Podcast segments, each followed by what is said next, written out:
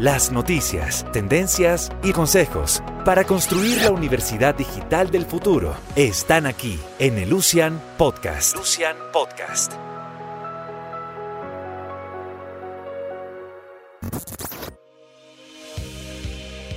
La Universidad Autónoma de Chile es una institución de gran tradición y excelencia en educación superior.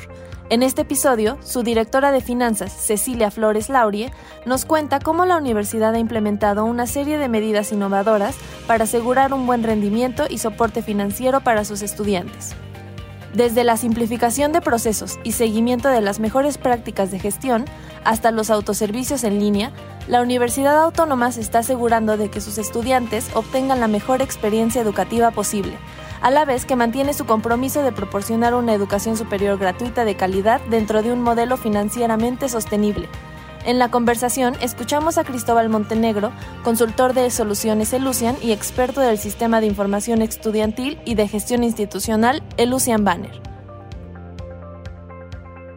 Bienvenidos a un nuevo podcast de Lucian. Eh, estoy junto a Cecilia Flores, directora corporativa de finanzas de la Universidad Autónoma. Hola Cecilia, si nos puedes contar cuál es tu rol actualmente dentro de la institución. Hola Cristóbal.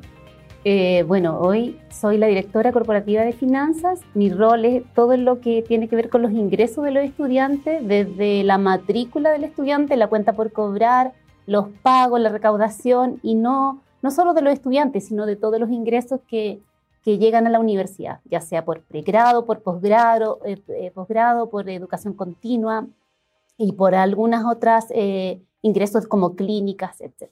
Ok, y cuéntanos, ¿cuál fue tu rol dentro del proyecto en la implementación que, que realizaron? Mira, el proyecto Banner es, fui y soy actualmente la líder funcional de la parte financiera del proyecto. Aquí formamos un equipo del área eh, tanto financiera, académica y eh, la gente de TI, de tecnología. Eh, formamos un equipo funcional donde lo primero que nos tocó hacer fue revisar nuestro proceso. ¿Qué hicimos? Revisamos los procesos así es como lo estábamos haciendo.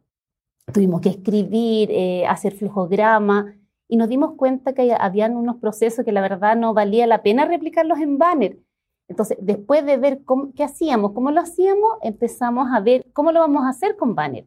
Y ahí, efectivamente, eh, ¿qué fue lo que hicimos? Adaptarnos a Banner. Es decir, lo que Banner nos entregaba, eso fue lo que hicimos. Entonces, varios procesos nuestros, al final, nos dimos cuenta que no aportaban valor y los desechamos. Y es por eso mismo fue mucho más fácil echar a andar el proyecto financiero, si bien es un proyecto complejo, grande, eh, que nos tocó y nos llevó tiempo, sudor y lágrimas, se puede decir, pero, pero lo hicimos, lo logramos y, bueno, y el resultado fue muy bueno. Para el área financiera fue muy bueno. Y desde el punto de vista de gestión del cambio de tu equipo, cuéntame, ¿qué tan doloroso pudo haber sido una institución de largo tiempo ya dentro de Chile? A ver, eh, como decía, nos ajustamos a Banner, al proyecto. ¿Qué fue lo que hicimos? Eh, los, los, todos los procesos eh, de slime, de banner, lo adaptamos, desarrollamos algunas cosas, pero siempre no tocando banner eh, baseline. Eso quedó. Desarrollamos por fuera, lo acoplábamos y asimismo, por ejemplo, logramos eh, el día de la matrícula de EMRE, porque nosotros, ¿qué fue lo que hicimos? Primero salimos con posgrado, como de alguna forma probar banner y posgrado eran menos cantidad de gente, era alrededor de 2.500, 3.000 alumnos. Empezamos el 2021 con posgrado, a probarlo porque era una forma de tenerlo controlado. Y luego el 2022 con DEMRE ya salimos con pregrado. Y salimos con pregrado ejecutando todos los procesos, o sea, desarrollamos unos cálculos, unos MDU. ¿Qué, ¿Qué es lo que hacía este MDU? Llegaba la información, por ejemplo, del Ministerio de Educación de los beneficios de los estudiantes, gratuidad, los CAE, las becas, los beneficios internos. Esto lo procesaba y lo cargaba Banner. Es decir, cuando ya llegaba la lista de DEMRE, los alumnos seleccionados se encontraban en su autoservicio y ya tenían sus beneficios cargados. Y por lo tanto los saldos a pagar, si es que había saldo, porque muchos de ellos tenían gratuidad. Eh, este proceso en sí corrió perfecto, corrió súper bien y, bueno, nos demoramos, por ejemplo, un proceso que demoró, no sé, dos horas en cargarse y a las 12 de la noche, cuando ya DEMRE nos dio la autorización de empezar a matricular, eh, los estudiantes empezaron a hacerlo online, empezaron a matricularse online, íbamos viendo cómo iban aumentando las matrículas eh, no sé, a la primera hora ya habían, no sé, 200 estudiantes y ya en la mañana, a las 7 de la mañana, esto ya estaba casi completando las matrículas. Teníamos tres días para hacerlo y salió muy bien. Y eso, ¿sabes por qué también fue? Porque hicimos muchas pruebas. O sea, este proceso, aparte de pensarlo bien, de configurarlo, otra cosa muy importante era probar. O sea, hicimos muchas pruebas de cada casuística que se nos ocurría. Ok. Así que. No, excelente. Eh, ¿Nos puedes contar hoy día cómo fue esa sinergia entre el mundo académico y tu área, que es la parte financiera de becas? También entiendo, usted hoy día dentro de su suite están con Banner Student, Banner Cuentas por Cobrar y el módulo de Banner Student Aid. Sí. Si nos puedes contar cómo fue esa sinergia. Bueno, eh, formamos un equipo multidisciplinario. Eh, estamos trabajando de la mano con el equipo académico, el equipo tecnológico, el de equipo de beneficio y de cuentas por cobrar, porque todo lo que hace el área académica impacta en el mundo financiero y al revés también, o sea, todo lo que hacemos nosotros también les impacta. Así es que, eh, bueno, formar equipos funcionales, es decir, gente que conocía el negocio, que conocía su trabajo, ellos eran de alguna forma los líderes funcionales eh, reuniones periódicas, conversar de lo que queríamos dejar fuera de banner y lo que era necesario para salir en vivo. Ahora, eh, tú quieres salir en vivo con todo lo que quieres, pero la verdad es que en, la práctica eso no se puede. Hay que priorizar y el resto lo vas haciendo en el camino.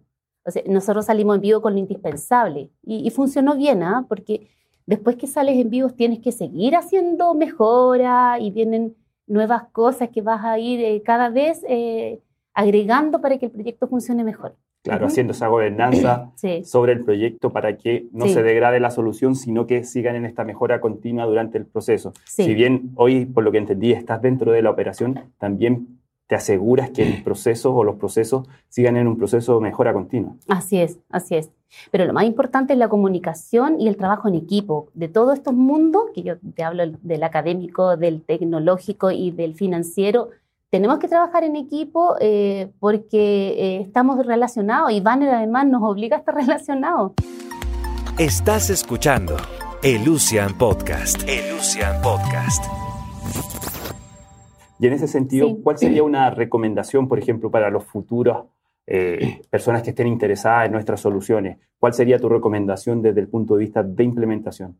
Sí, o sea, a ver, como recomendación es adaptarse a Banner todo lo que Banner hace, o sea, Banner es un clase mundial y está probado que funciona. Entonces, es adaptarse a lo que te dicen. No tratar de adaptar los procesos internos a Banner, porque eso no va a funcionar. Adaptarnos lo que Banner te entrega. Si bien hay algunos desarrollos que tienes que igual hacer, pero son los, los menos. O sea, lo que Banner entrega eh, es lo que te sirve. Y con eso uno ahorras tiempo, eh, y vas a asegurar también que los procesos funcionen y salgan bien. Sí, algunas mejoras así tangibles, por ejemplo, nos comentaba el proceso del DEMRE, que es eh, dentro de la Universidad de Chile es muy crítico. Si nos puedes comentar en comparación a los procesos que tenían anteriormente versus los procesos del DEMRE, a lo mejor manejos de múltiples, múltiples periodos, sobre todo para el tema de beneficio, que hoy día también es un gran tema dentro de Chile. Sí, sí. A ver, con DEMRE, nosotros antes de Banner teníamos un proceso de matrícula que era, no era online, y de alguna forma la pandemia nos obligó a, hacer todo online, es decir, que el estudiante se matricule desde su casa, que tome la asignatura, inscriba los ramos, que pague también a través de todo el autoservicio. Em, así es que el tema de, DEMRE eh, es un tema bastante complejo porque DEMRE también todos los años hace eh, nuevas mejoras o cambia el sistema. Ahora este año, por ejemplo, está la prueba eh, PAES, que ya tiene una ponderación hasta los mil puntos. Entonces hay que adaptar continuamente los procesos a lo que te entrega DEMRE. Y también el Ministerio de Educación por el tema de los beneficios. Tenemos gratuidad, CAE, becas, eh, también está esto del arancel diferenciado por decil, donde un, estudiante paga un arancel que lo fija el Ministerio de Educación a través del decil que le corresponde socioeconómicamente. Eh, también está la ley que dice que el estudiante, por ejemplo, si expira gratuidad, tiene eh, que pagar menos por los años que le queden hasta que egresa. Todas esas cosas tenemos que continuamente estar atentos y poder desarrollarlo e incluirlo en el sistema y en el proyecto para estar actualizado. Y la idea es que el estudiante cuando se va a matricular encuentre ya su, su, estado de pago o su arancel que le corresponde pagar. Ok, y en cuanto a otros niveles, por ejemplo, en posgrado, si nos puedes contar cómo ha sido el impacto sobre esos niveles académicos. Sí, a ver, lo, que hicimos ahí es, separar de alguna forma los niveles, pregrado, posgrado y también los periodos, porque eh, usamos un periodo para eh, lo que son asignaturas semestrales, otros periodos para las que son trimestrales, y en el caso de los posgrados donde el estudiante se matricula una vez por el, todo el programa, usamos otro periodo distinto, una cosa de orden, que, que fue una buena decisión. Ahora, el posgrado también se matricula online, eh, generalmente e, ellos están como más acostumbrados al sistema de, pago online, de matrícula online, ha sido bastante simple para el posgrado. Además que de alguna forma yo te comentaba que son mucho menos estudiantes. Claro, o sea, hoy día cumplen con ese beneficio que andaban buscando de poner, poder tener flexibilidad en cuanto al cobro en niveles diferenciados, porque tienen características y necesidades distintas. Sí, así es. Sí, cumplimos con eso. Banner nos ayudó eh, y nos solucionó bastantes problemas, porque antes el posgrado tenía que ir y firmar los papeles y hacerlo presencial. Ya no es necesario. Ahora es más, esto también nos abrió la puerta a, impartir cursos de formación técnica o diplomado, lo que sea, en forma online. O sea, ya estamos haciendo diplomados, por ejemplo, internacionales, donde los estudiantes ya no son de Chile, están en otro lado y se pueden matricular y pagar y tomar sus clases en forma remota. Y de aquí al futuro, ¿qué es lo que viene? ¿Cómo se están preparando? ¿Qué, ¿Cuáles son los retos que van a resolver al futuro? Sí, eh, bueno, yo te explicaba que esto siempre es una mejora continua. Nuestros retos ahora son, por ejemplo, la matrícula que viene, integrar firma, firma electrónica, que era una de las cosas, como yo te decía al principio, que eh, son prioridades para salir en vivo. Ya vamos a salir en vivo así. Ya, firma electrónica, dejémosla para una segunda etapa. Y ahora llegó, pues esta es la segunda etapa, queremos implementarla para el año 2023.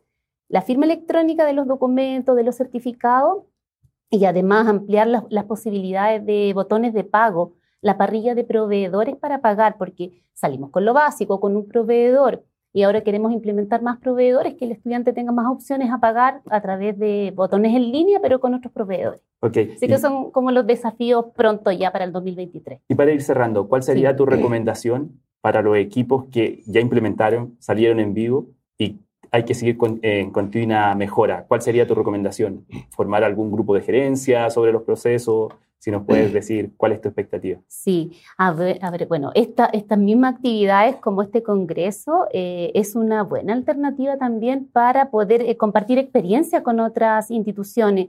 Eh, es bueno conocer cómo lo están haciendo otras. Cada una tiene algunas ventajas sobre cómo solucionaste ciertos problemas. Lo importante aquí es también que las decisiones, yo te decía, trabajo en equipo, se converse, pero tiene que haber alguien que sea el sponsor o que diga, este proyecto se va a hacer así. También, nosotros tuvimos em, la suerte de alguna forma que nuestro sponsor era el rector. Entonces el proyecto, eh, si bien había un comité funcional, pero el, mayor eh, patrocinador del proyecto era el propio rector. Entonces todas las decisiones que tomamos en conjunto eran comunicadas y consensuadas entre el equipo. Así es que esa es una buena recomendación para, para llevar a cabo. Sí. ¿Mm? ¿Y qué te parece que se haya creado el grupo de usuarios de Chile? Muy bien, ¿sabes? Porque compartimos experiencia, podemos saber, como yo te decía, hay cosas que todavía nos falta mucho por, eh, por crear o por mejorar y es bueno saber qué están haciendo los demás y qué te sirve a ti para poder implementar y compartir esa experiencia. O sea, por ejemplo, este tema que te contaba de la administración de los beneficios, otras universidades aún lo están pensando cómo hacerlo y podemos compartir esta información. Yo creo que, que es bueno hacer estas redes y poder eh, ver cómo lo está haciendo el otro y poder eh, en realidad eh, mejorar, cada vez mejorar. Listo. Muchas gracias, Cecilia. Muchas gracias por venir al evento, por participar con nosotros y compartir tu conocimiento. Muchas, gracias. gracias, Cristóbal. Gracias. Te esperamos en el próximo episodio. También puedes visitar www.elucian.com. Esto es El Lucian Podcast. El Lucian Podcast.